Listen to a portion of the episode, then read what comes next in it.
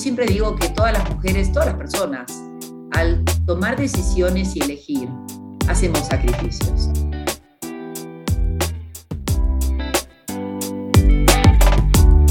Mujeres y Dinero con Gabriela Huerta.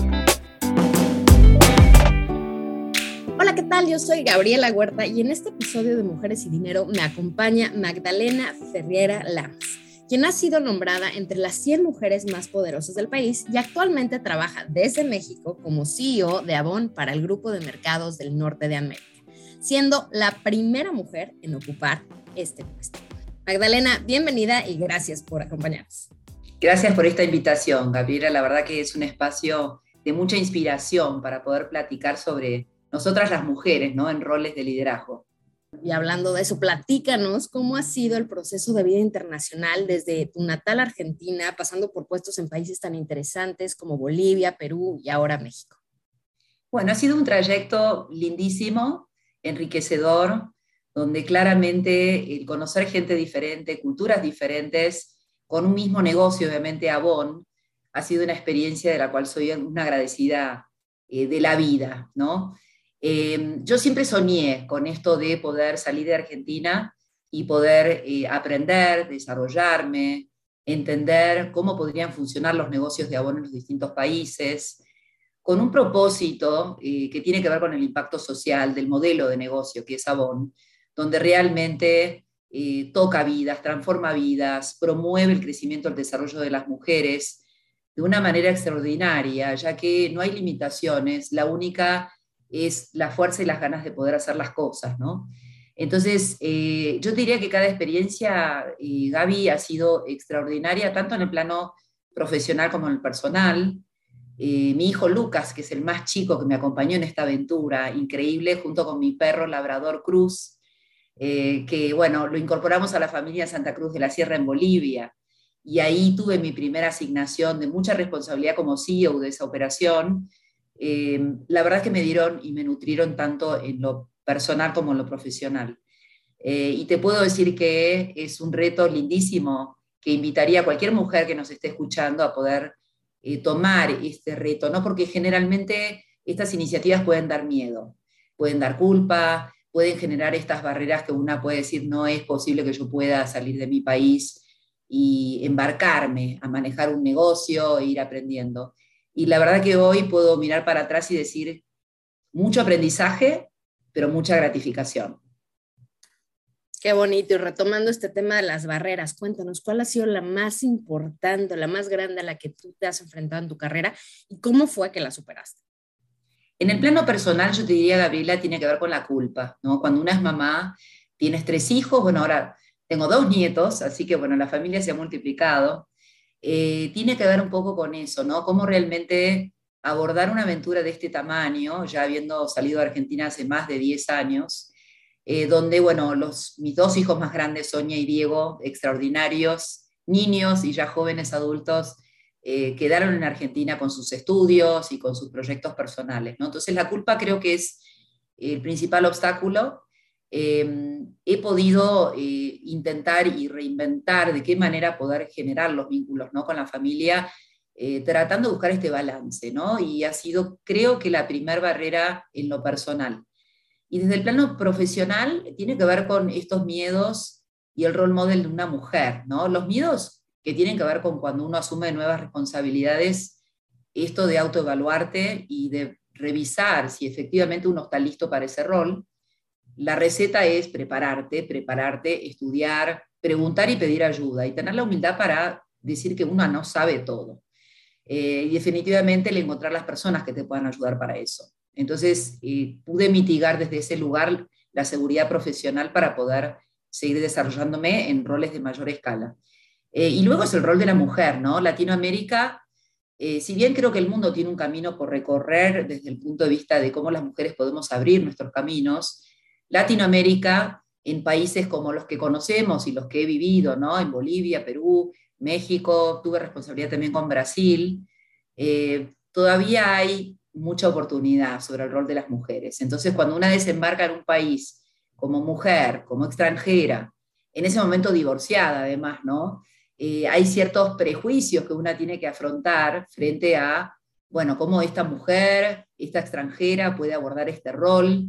Eh, y yo creo que, bueno, el camino es la paciencia, el camino es poder realmente acercarte a las personas eh, y crear tu propio modelo desde el punto de vista de rol de liderazgo que una mujer puede tener, en un sentido de colaboración, de integración, de escucha y obviamente de inspiración desde el lugar técnico que una puede contribuir hacia sus equipos.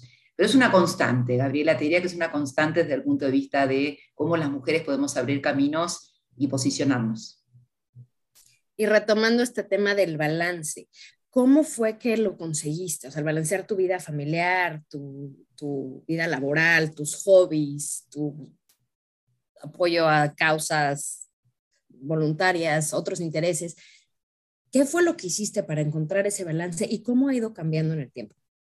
Sí, ha sido una eh, búsqueda constante, te diría Gabriela. Hay momentos donde he sentido que le he puesto mucho más a una canasta que a la otra, eh, y la realidad es que uno tiene que tratar de monitorear estos balances, y yo llamo estos radares, ¿no?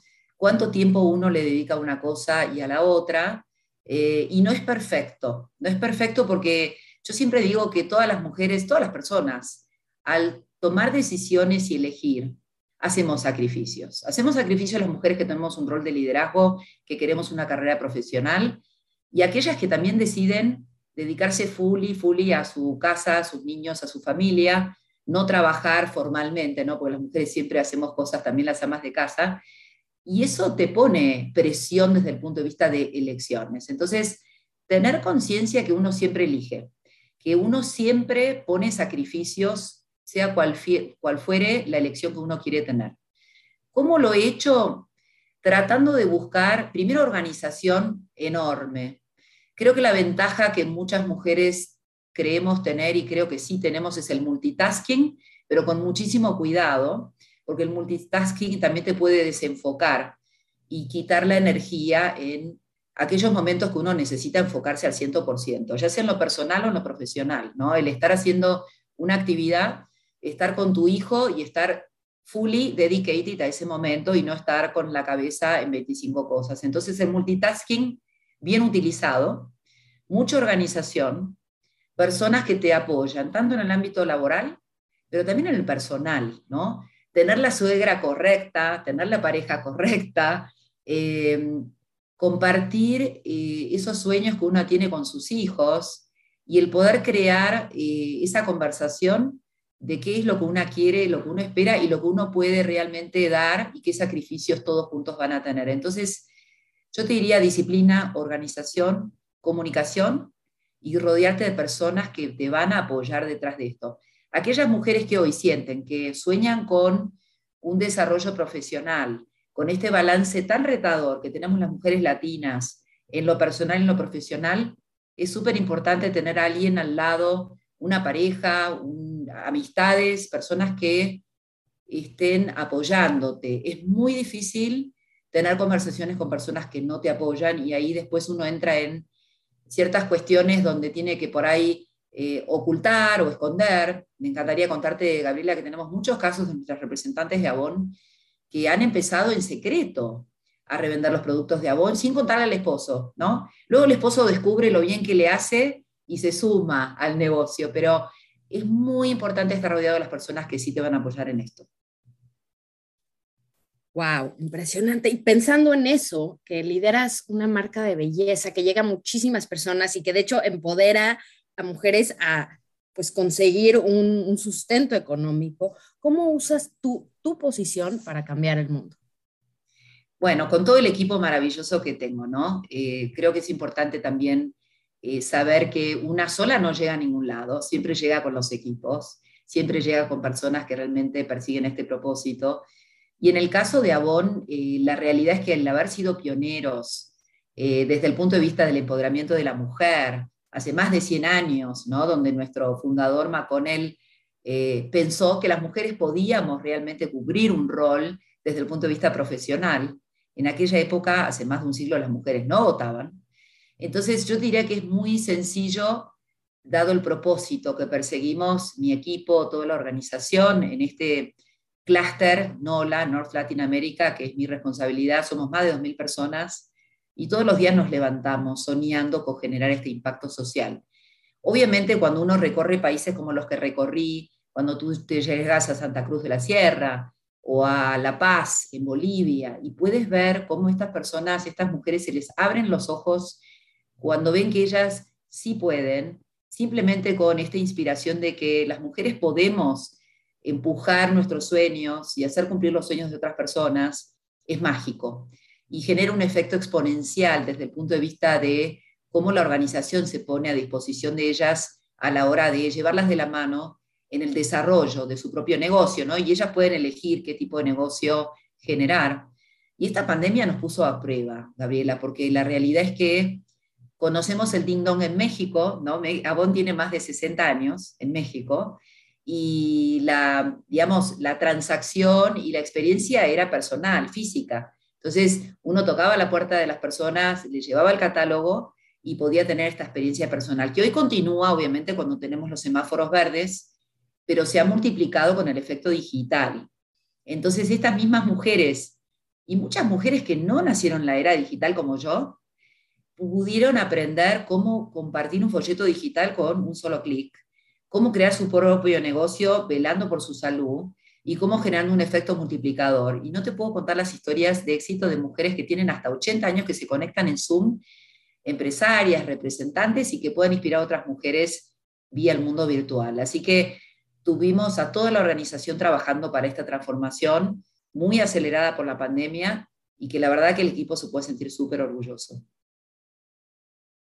Qué bonito. Y ahora, moviéndonos a ti personalmente con el tema de mujeres y dinero, platícanos cuál ha sido la decisión respecto al dinero de la que más has aprendido. Mira, yo aprendo eh, con el dinero ya que tuve que romper paradigmas y lo hablábamos al principio. Em, a mí me educaron con que las mujeres no podíamos hablar de dinero.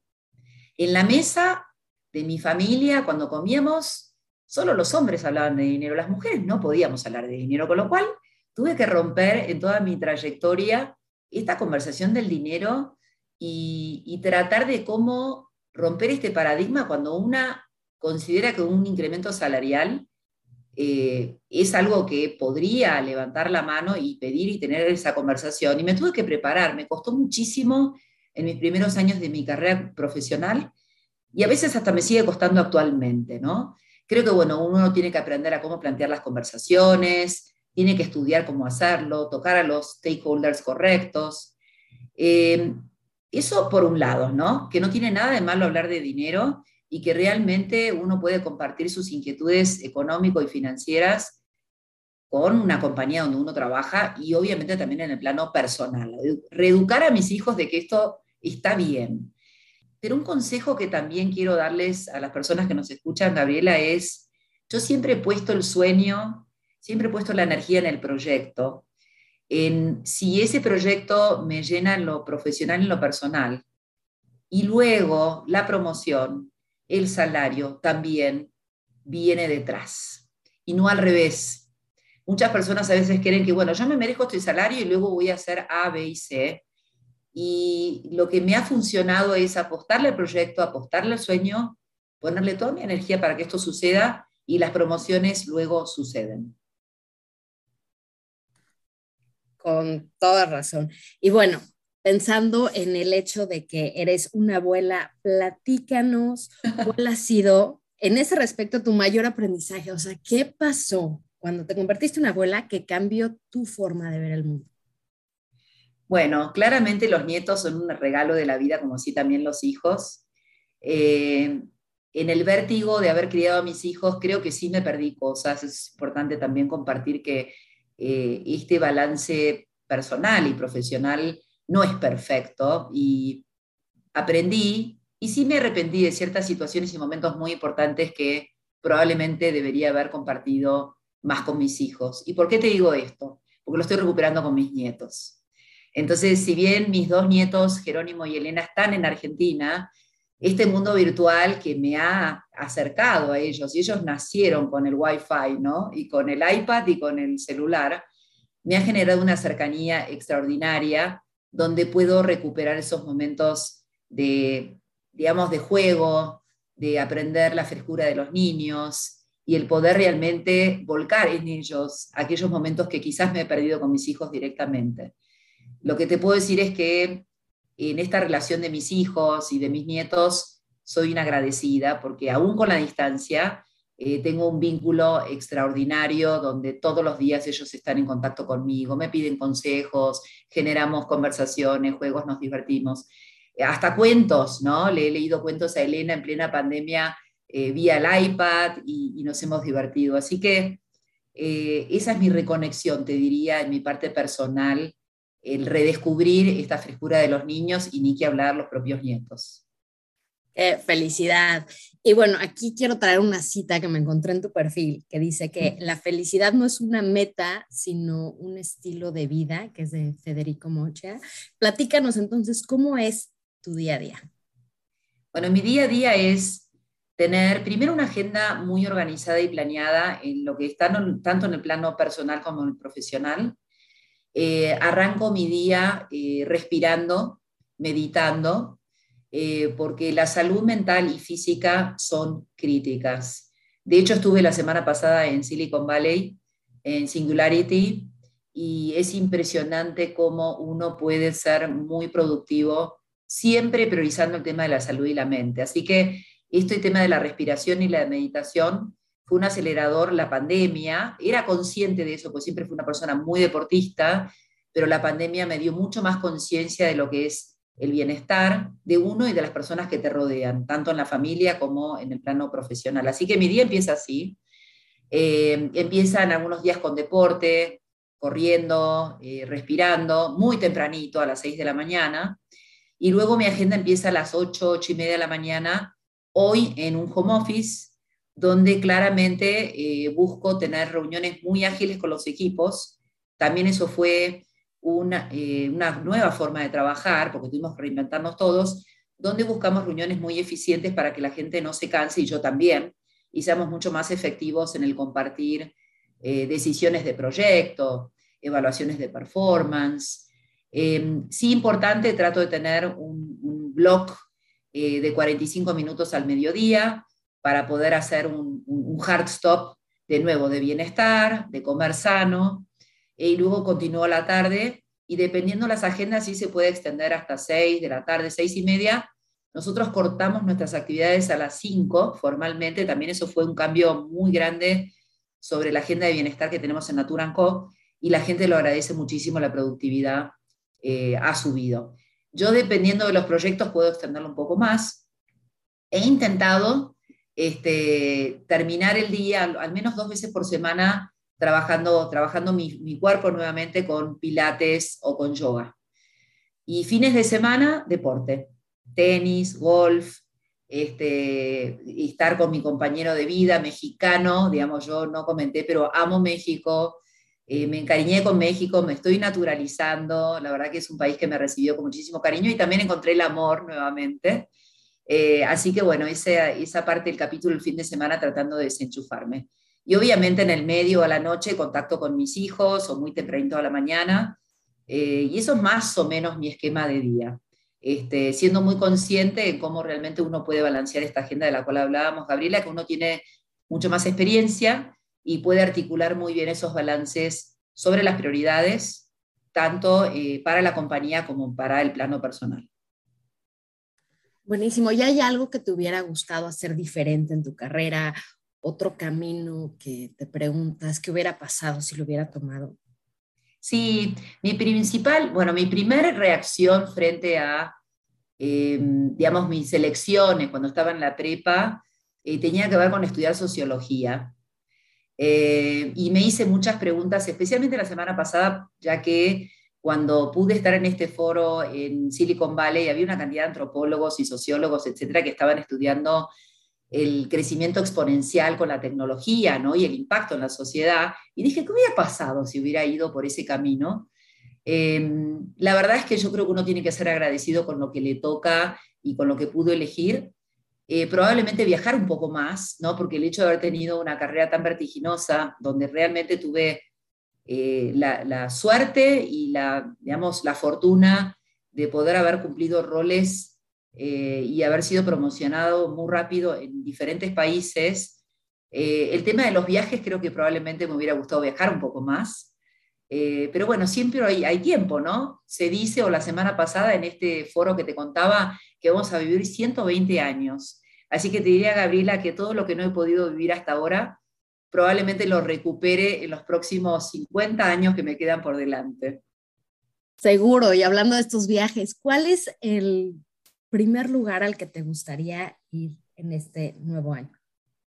Este nuevo año me encantaría ir a Suiza, donde está mi hijo Lucas, que está estudiando una maestría, este, y abrazarlo y apretarlo todo porque está muy dedicado también este, a lo que es el trabajo y los estudios.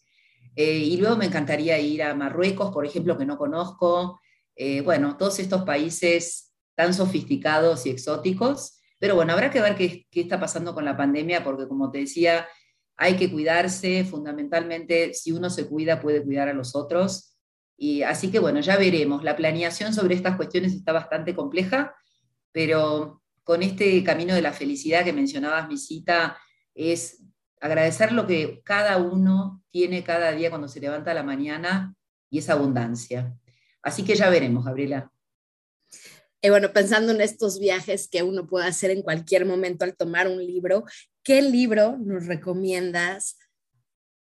¿Alguno que haya sido especial para ti o que te haya tocado de una forma? Totalmente, Gabriela. En este proceso de tantos cambios, eh, algo que también me ayudó muchísimo fue cuando yo te mencionaba la ayuda, además de los mentores maravillosos que he tenido, también he tenido el regalo de, esta compañía y de otras, el rol de un coach. ¿sí? Entonces, eh, el tener un coach en momentos de cambio, en momentos difíciles, es un regalo para el alma y para la profesión. Y el último coach que tuve, cuyo libro ahora te voy a mencionar, es Pablo Carter, un coach mexicano increíble, extraordinario, eh, y él viene de la escuela de Fred Kaufman, que es un argentino psicólogo que, bueno, hoy tiene roles muy importantes desde el punto de vista de RH, de recursos humanos, y el libro se llama eh, la empresa consciente. Así que se lo recomiendo muchísimo a todas las personas que nos puedan estar escuchando porque te habla mucho de eh, todo lo que tiene que ver con el impacto de uno en una, una organización. Y esto aplica a la vida personal y profesional. Y la verdad que me abrió los ojos en una cantidad de puntos ciegos que yo tenía, donde uno siempre tiene una cantidad de áreas de de desarrollarse. Y la verdad que fue un regalo para el alma y para la cabeza, ¿no? Para mind and heart, eh, que leí en los últimos tiempos y me ayudó muchísimo, me sigue ayudando en esta misión de cómo ser mejor persona y mejor líder. No lo he leído, pero prometo buscarlo y escribirte y contarte qué fue lo Porfa, y después me cuentas cómo te sentiste. Claro que sí. muchísimas gracias por acompañarnos. Fue un verdadero placer tenerte aquí. Gracias a ti, Gabriela. La verdad es que, que puedas compartir mensajes o historias de, muchas mujeres que sé que has entrevistado para poder inspirar a más mujeres.